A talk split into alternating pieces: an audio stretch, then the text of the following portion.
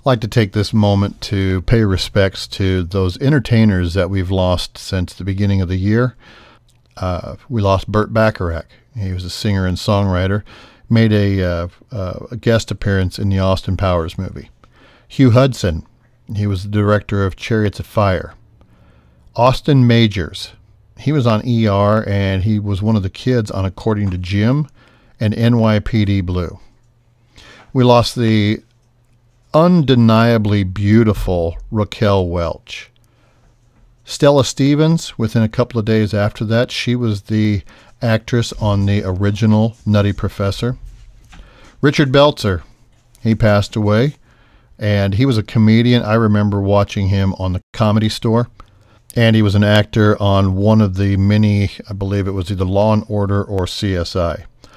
Barbara Bosson, uh, one of my favorite shows. Uh, she was Mrs. Frank Furillo that uh, that that she played on that show. Uh, she passed away this last month. And Gordon Pinsent, he was the actor that voiced Babar the elephant. Some of those actors and actresses, celebrities that we've that we've lost that were not made public until recent. Charles Kimbrough, you may remember him from Murphy Brown.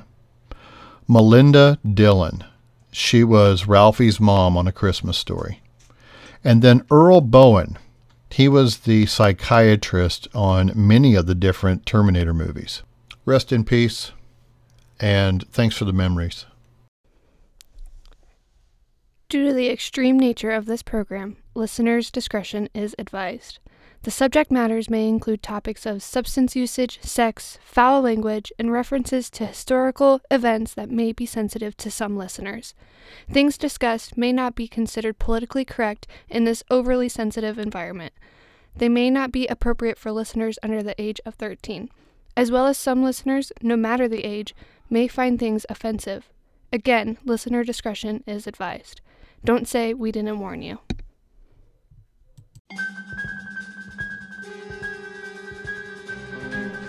Podcaster Robert Pop, fisherman, scientist, searching for a way to tap into the hidden strengths that all humans have. Then an accidental overdose of gamma radiation alters his body chemistry. And now, when Robert Pop grows angry or outraged, a startling metamorphosis occurs.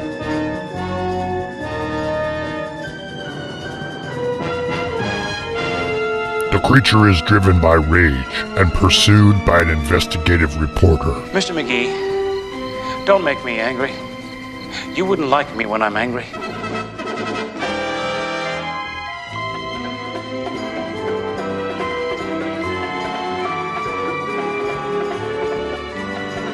The creature is wanted for a murder he didn't commit. Robert Pop is believed to be dead and he must let the world think that he is dead until he can find a way to control the raging spirit that dwells within him.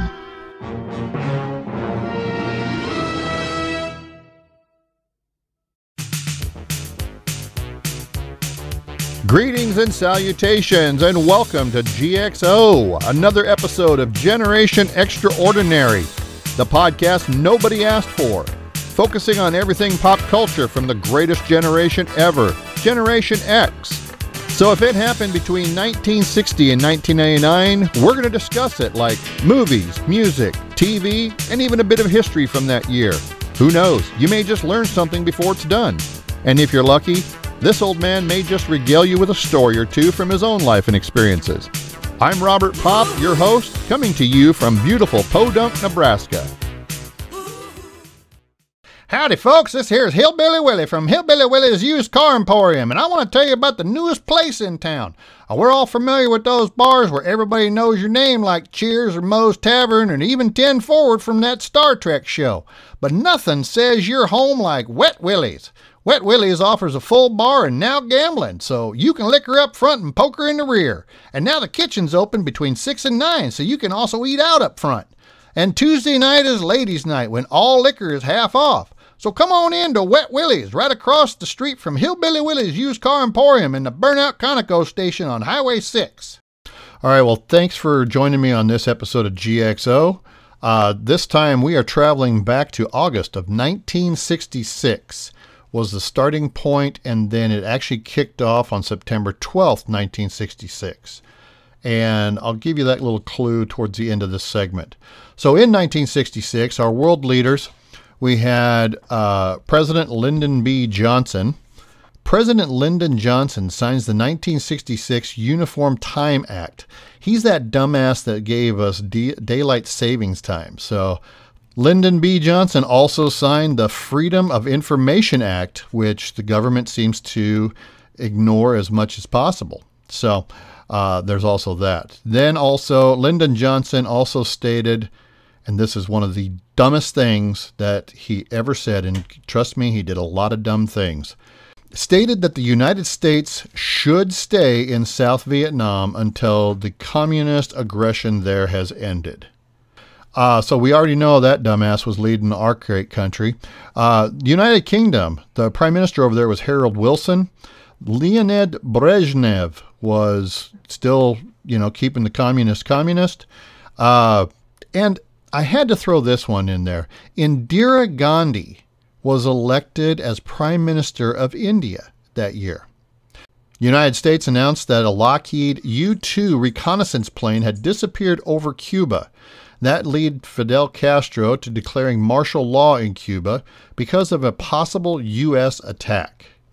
Things were always tense over there in Cuba. Tens of thousands of anti war demonstrators picket the White House and then rally at the Washington Monument. So if you ever saw Forrest Gump, uh, that was that scene where he waited or where she waded out into the wading pool to to address to see Forrest because they were like peas and carrots. They were back together again. Popularity plus the prevailing youth culture at the time, I thought it brought out one of the greatest top three fashion choices for women. And that was when the miniskirt was revealed as a choice for fashion. God bless the miniskirt. Ronald Reagan entered politics on June 7th after becoming governor of California for the first time. Four people dig under the Berlin Wall to try and get away from East Germany. China, under Chairman Mao, launches the China's Cultural Revolution and begins purging intellectuals. If you don't know what that means, Mao was a extremely evil person and he was just exterminating people because they were smarter than he was. The last Studebaker finally rolled out on the out of the production floor. Time magazine asked if God was dead. Groundbreaking takes place for the World Trade Center in New York. Caesar's Palace, uh, the hotel and casino, opened on the Las Vegas Strip. Braniff Airlines, now this is right in my backyard here in Podunk, Nebraska. Braniff Airlines Flight 250 crashed in Falls City, Nebraska, killed all 42 people aboard. Horrible tragedy. Two young couples in Point Pleasant, West Virginia, reportedly see a strange moth like creature that you may be familiar with this urban legend of the Mothman.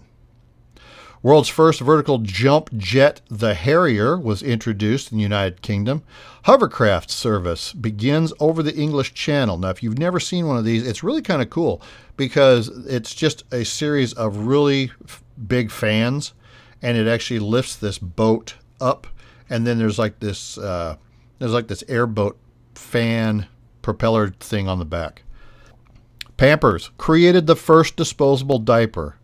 And so many fathers are so happy for that because they didn't have to rinse them suckers out. I guarantee I wouldn't have. I'd have just flushed the whole fucking thing. It'd have just been gone. Um, there were 78 million cars registered in the U.S. Kevlar was invented in the United States by a lady by the name of Stephanie, and I know I'm going to butcher this, Stephanie, I'm sorry, is Kohlwek. Uh, toys that were popular the Batman and Robin set, uh, four lane slot racetrack. I had one of those. Uh, pogo sticks. Had one of those. And Gen Xers, I know you've seen it. I know you've played it. It is the buzzing football and hockey game that you just set your little players on there and turn it on and it just kind of buzzed them all around. In music, the top five songs in the U.S. California Dreamin' by the Mamas and the Papas. Love that song. Mama Cass, gone way too soon. Reach Out, I'll Be There by the Four Tops. You Can't Hurry Love by the Supremes. Little Red Riding Hood by Sam the Sham and the Pharaohs. And here's a little hint for our topic for today The Last Train to Clarksville by the Monkees. In the United Kingdom, the top five songs were The Sun Ain't Gonna Shine No More by the Walker Brothers. Ugh. Almost as bad as Tim McGraw or Mariah Carey. Tom Jones. God, I hate Tom Jones. Green, Green Grass of Home. The Kinks had Sunny Afternoon, not a bad song. The Troggs with A Girl Like You, and Manfred Mann, Pretty Flamingo. On the R&B chart, Back in the Same Old Bag Again by Bobby Bland. But It's All Right by J.J. Jackson. Come Back by The Five Stairsteps. Cry Like a Baby by Aretha Franklin. Love Aretha. And Don't Answer the Door, Part 1 by the legend Mr. B.B. King himself. Uncountry music. Don't Come Home a Drinkin' with Lovin' on Your Mind by Loretta Lynn. Don't Let That Doorknob Hit You by Norma Jean. Funny, Familiar, Forgotten Feelings by Don Gibson. How Long Has It Been by Bobby Lewis and Hula Love by Hank Snow. On the crime beat, and we just talked about these guys last week, Ronnie and Reggie Kray. uh, they were they were hard at it there 1966. Also in 1960s, Frank Abagnale. And if you've ever seen the movie uh, Catch Me If You Can, uh, Tom Hanks and Leonardo DiCaprio do an amazing job with the telling of Frank Abagnale's story. Uh, in 1966, the Miami Strangler was at large, and by the way, never caught.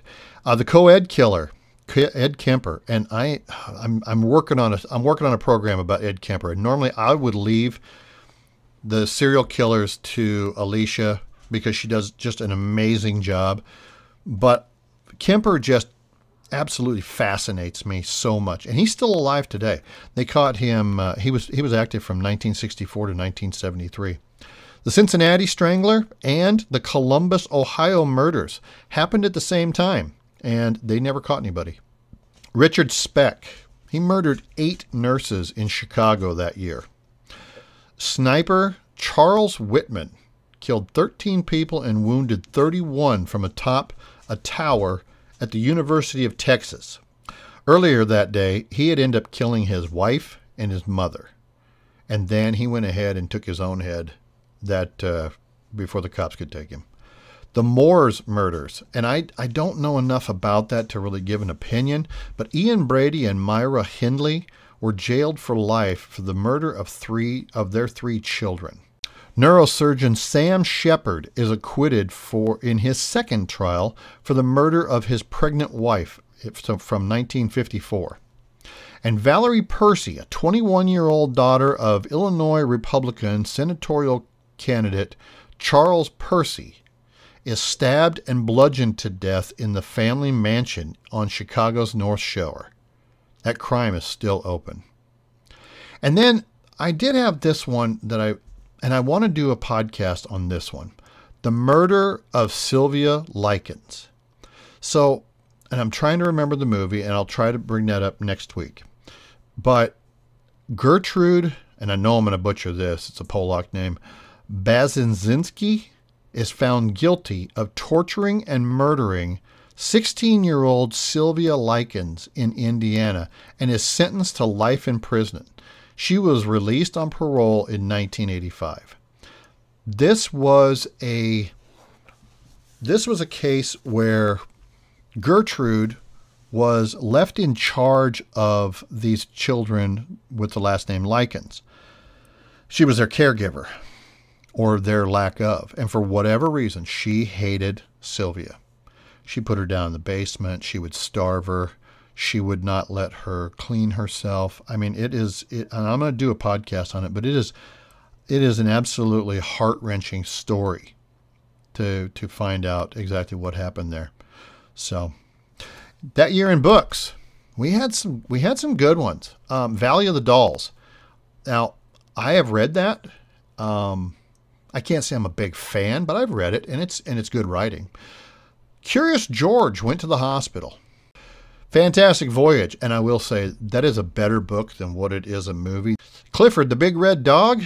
Yeah, well, he's been around quite a while. That Halloween book came out. And A Lion in Winter. That was a Sean Connery movie, but that book was published. And uh, because Connery's love for that book, he really pushed that through. On Broadway, Annie Get Your Gun. Probably two, actually, probably three of my favorite shows Breakfast at Tiffany's, Cabaret. And I mentioned Cabaret, oh, six, eight episodes ago when we talked about uh, the incomparable Joel Grey on Remo Williams. Um, I just rewatched that, and Liza Minnelli, just stunning in that. And then finally, A Lion in the Winter. 1966. Here's some of the best movies that we had: The Good, the Bad, and the Ugly. That was a Clint Eastwood movie, and I still, I bet I've seen that movie probably 200 times. Who's Afraid of Virginia Woolf? And Liz Taylor was in that. And I got to tell you, I've had to sit through that thing probably a dozen times. And I cannot watch that movie straight. I have to do it in sections. I don't know what it is. Batman the movie, Adam West, Burt Ward. A million years BC. And we just talked about uh, Miss Raquel Welch, that she just passed away here not too long ago. She was in that. That was uh, in Shawshank Redemption. That was the poster that he had up on his wall when the uh, when when the warden comes in and says, "What about you, Fuzzy Britches? You got uh, you got something to tell to tell us?" And he threw the rock through her poster. Funny thing happened on the way to the forum. Love that movie. Zero Mostel uh, was just incredible. Um, yeah, he, it, it, there's nobody ever been anybody like Zero since then. And Georgy Girl. But on December 15th, Walt Disney himself died while producing The Jungle Book, the last animated feature that would be under his personal supervision. Too bad Phil Harris falls outside of our parameter. He did the voice for Baloo, but he had quite a, a singing career and band career on Jack Benny show many years before. So, but it falls out of our 60 to through 1999. 1966, the absolute greatest TV series uh, franchise that has ever been around, debuted. Star Trek, with the first episode, The Man Trap. Mission Impossible was on the air, Family Affair. That one just always creeped me out. I don't know what it was.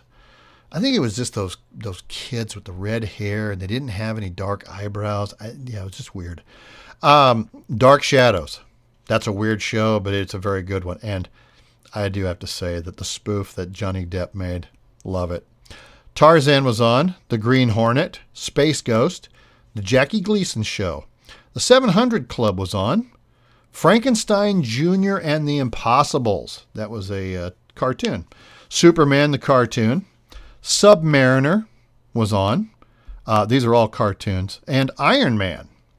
The Newlywed Game was on, and uh, I loved that show. Uh, Captain America's cartoon was on. The Phyllis Diller Show. If you want to find somebody that is just absolutely hilarious, and and you don't want to deal with somebody that's really all that dirty, there's innuendo. Uh, go find some stuff by Phyllis Diller. She's I just think she's absolutely hilarious.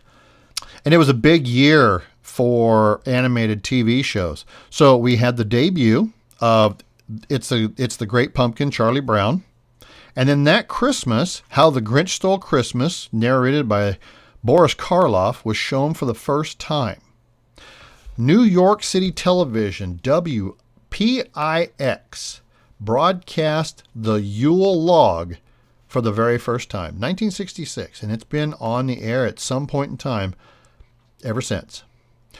The Batman television series, starring Adam West, debuted. Some of those notable names to appear in either reoccurring roles or guest roles was Vincent Price as Egghead, Julie Newmar and Eartha Kitt, both as Catwoman. And by the way, both of them. Uh, Cesar Romero as the Joker. Love that. Lo- love that Joker. Uh, Burgess Meredith as the Penguin. And Frank Gorshin as the Riddler. And if you guys have looked on my website, you have seen my versions of each one of those characters. Um, I suppose I well, except for Catwoman, I haven't I haven't donned a Catwoman outfit yet, but just my normal shaved head, I'd I'd be like Egghead. And then the Monkees television series premiered that year. So, and that's going to be our topic for today. We're going to talk about that when we come back from these breaks from my uh, fake sponsors. So stick around. Howdy, folks. This here's Hillbilly Willie again. Hey, I just wanted to tell you about a new place that I've found. Recently, I was shopping for my wife and my mistress, and it occurred to me all the bra and panty retailers are designed for women by women. But who are the frilly undergarments really for? Yep, us men. So, just having won the lottery, I felt it was time for a lingerie store that men felt comfortable shopping at. Hooters and Cooters, a one of a kind shopping experience for that intimate apparel that you guys can come in and not feel like a perv. So whether you're shopping for your wife, your girlfriend, or both, so slide on in to Hooters and Cooters and pick out something nice today. The views and opinions expressed are just that Rob's views and opinions. He's not always politically correct, and those views may not match up with your own. Please believe me, it is not his intention to offend anyone. Hopefully, you find the shows entertaining and informative as well. Please note, Rob is not a professional historian, but he has done a lot of research for this show.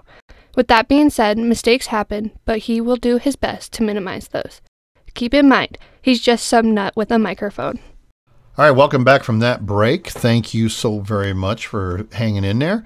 Uh, today, like I said, we're going to be talking about the Monkees. Now, the Monkees were formed in 1966, and and here were the actor slash musicians: Mickey Dolenz, Michael Nesmith, Peter Tork, and English actor and singer Davy Jones.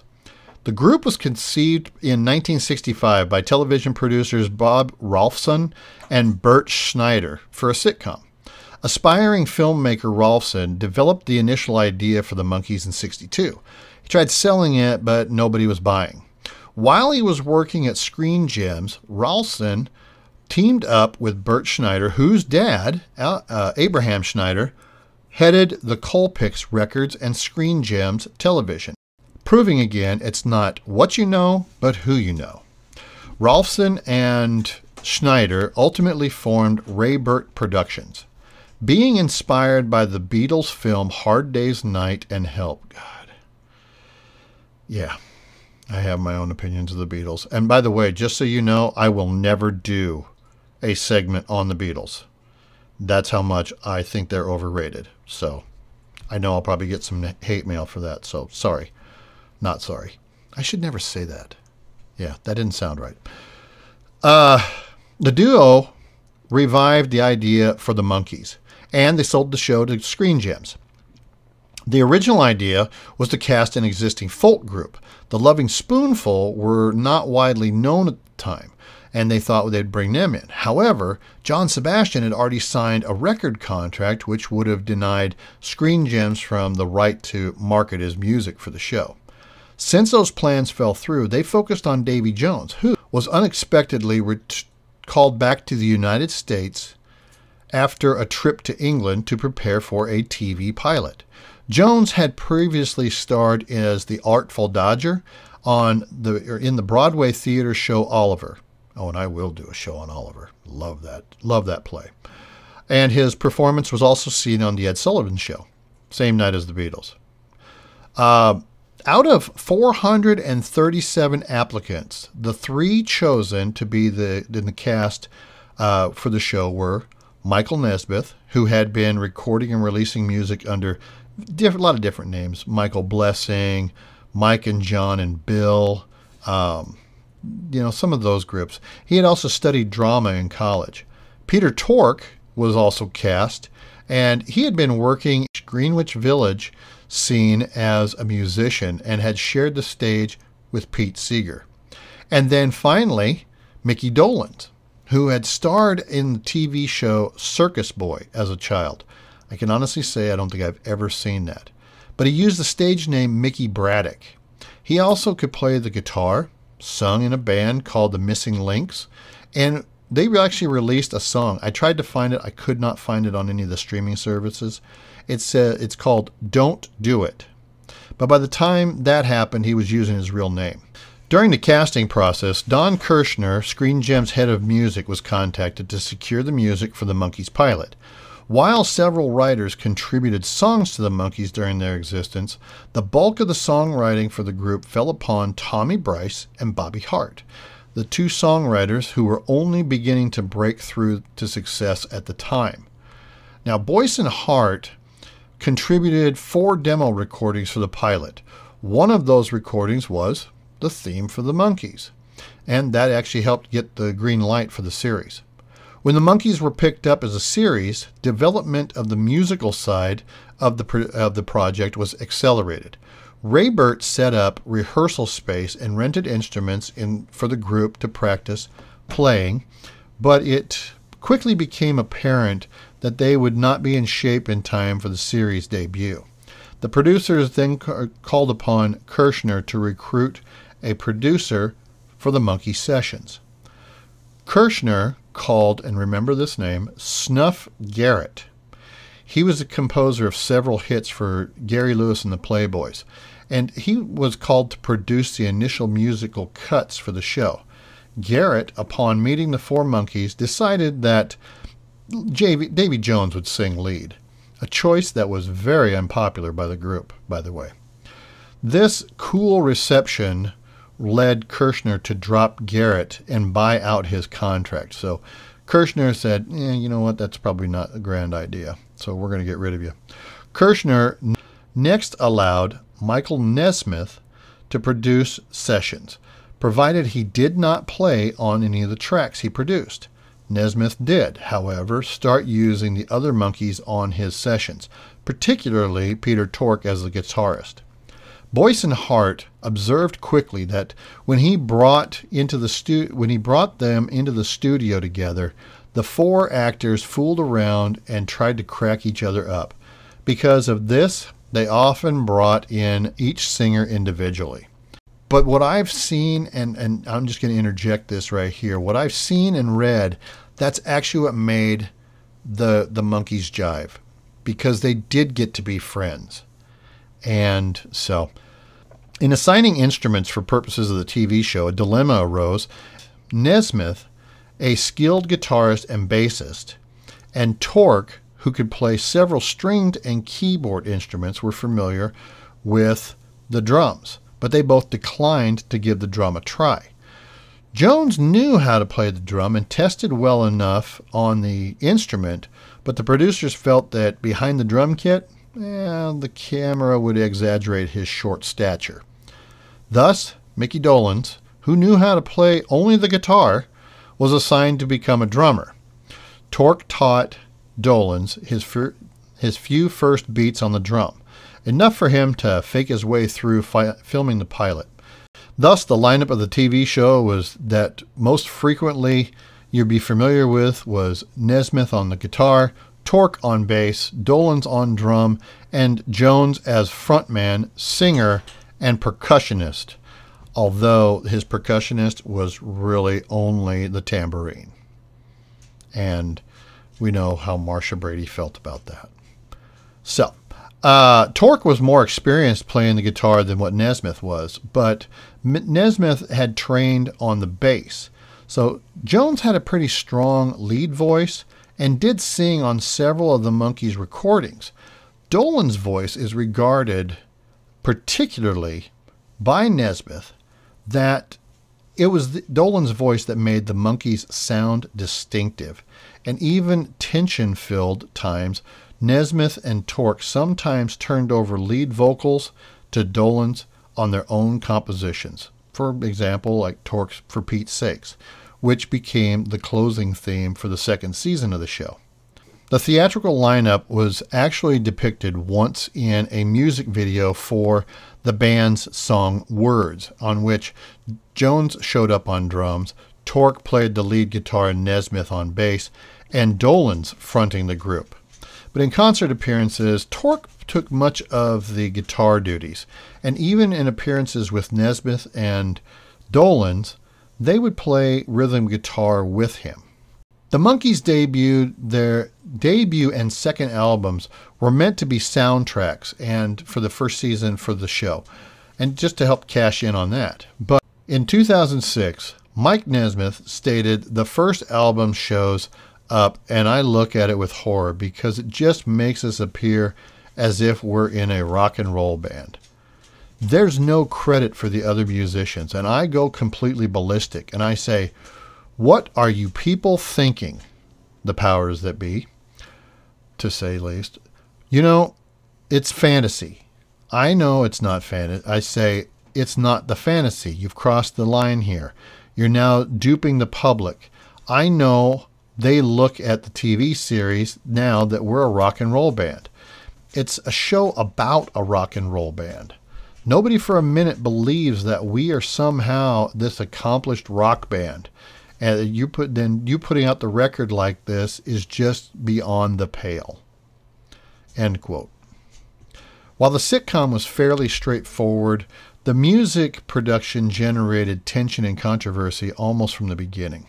Music supervisor Don Kirshner was dissatisfied with the quartet's musical abilities, and he limited their involvement during the recording process, relying instead on professional songwriters and studio musicians. This arrangement yielded multiple hit albums and singles, but did not set well with the band members, who were the ones facing the public backlash for not playing on the recordings.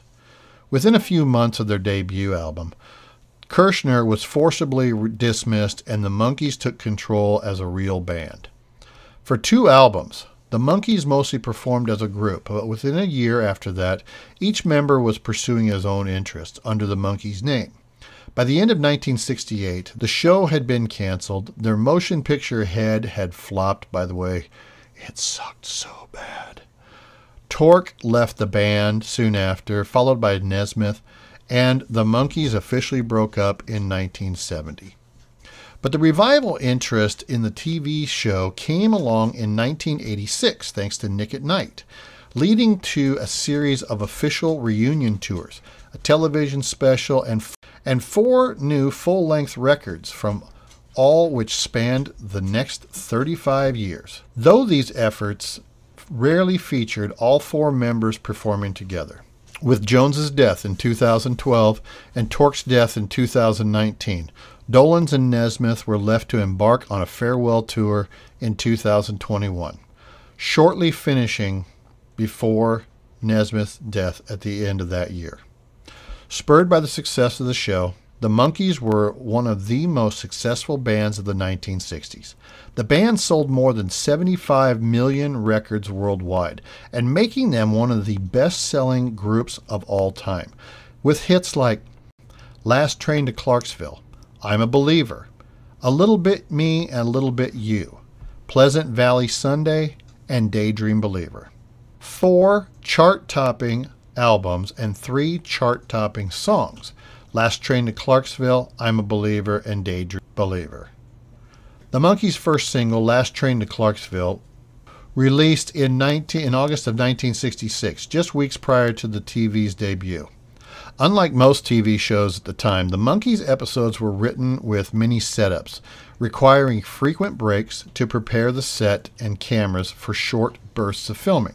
Some of the bursts were considered proto music videos, Inasmuch as they were produced to sell records, the Monkees Tale author noted that the Monkees were first and foremost a video group.